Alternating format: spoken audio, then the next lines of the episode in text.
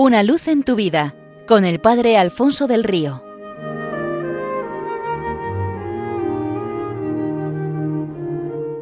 Un cordial saludo para todos los oyentes de Radio María desde el Seminario Diocesano de Getafe. ¿Recuerdan ustedes la parroquia de Santa Eufrosia de la que les hablé la semana pasada?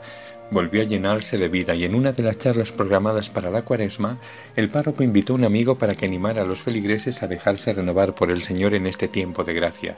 Se trataba de un hombre ya entrado en años a quien el sacerdote conocía desde su juventud y por el que sentía un gran aprecio. Después de una breve presentación, nuestro hombre tomó la palabra y contó la siguiente historia. Un padre y su hijo decidieron salir a navegar en el velero familiar un fin de semana para celebrar la graduación del joven.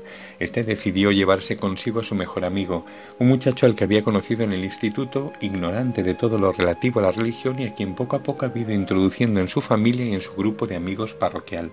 El joven, que había vivido desde siempre al margen de la fe, ahora iniciaba un tímido proceso de acercamiento a ésta a través de aquella amistad. Pasaron un primer día de navegación estupendo. El problema vino al segundo día. Una inesperada y fuerte tempestad les sorprendió en alta mar, sin dejarles la posibilidad de regresar a puerto.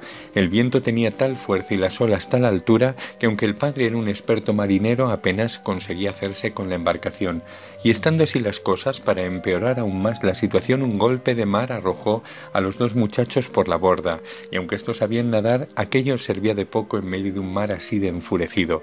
El padre corrió a coger una soga para lanzársela a los chicos. Estos estaban lejos uno de otro, de manera que sólo podría lanzársela uno y subirlo a la embarcación. Quizás para cuando pudiera hacerlo con el segundo ya sería demasiado tarde.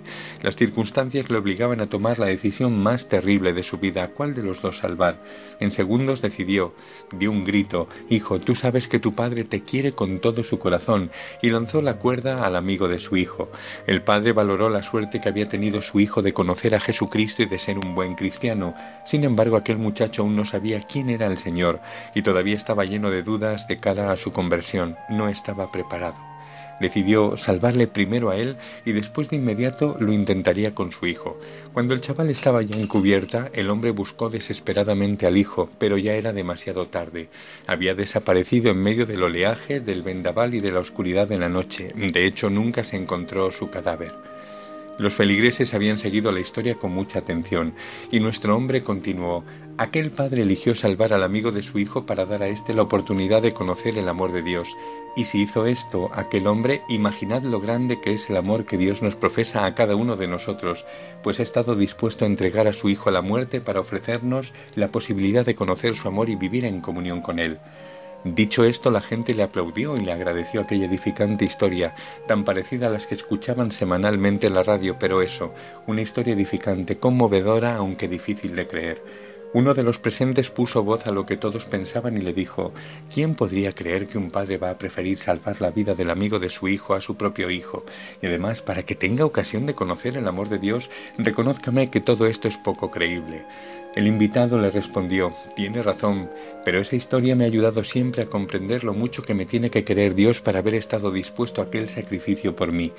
A mí también me costaría trabajo creer esta historia si no fuera porque el hombre que se vio en el trance de elegir entre su hijo o el amigo de éste soy yo, y el muchacho al que salvé en aquella ocasión es vuestro párroco.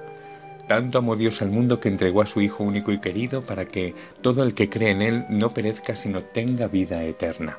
La Trinidad a la vista de nuestra situación, la de la humanidad en conjunto y la de cada uno de nosotros, personas únicas para Dios, reunida en consejo decreto, hagamos redención, y se desencadenó así el amor más grande. La cruz es la prueba definitiva. Igual que Moisés levantó la serpiente de bronce en el desierto, Jesucristo ha sido levantado a la vista de todos como signo e instrumento de salvación universal.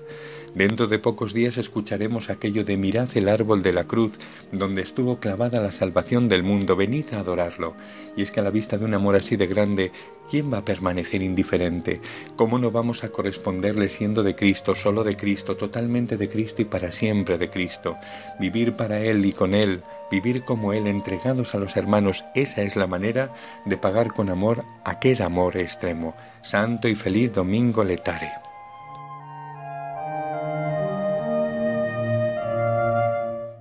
Una luz en tu vida con el Padre Alfonso del Río.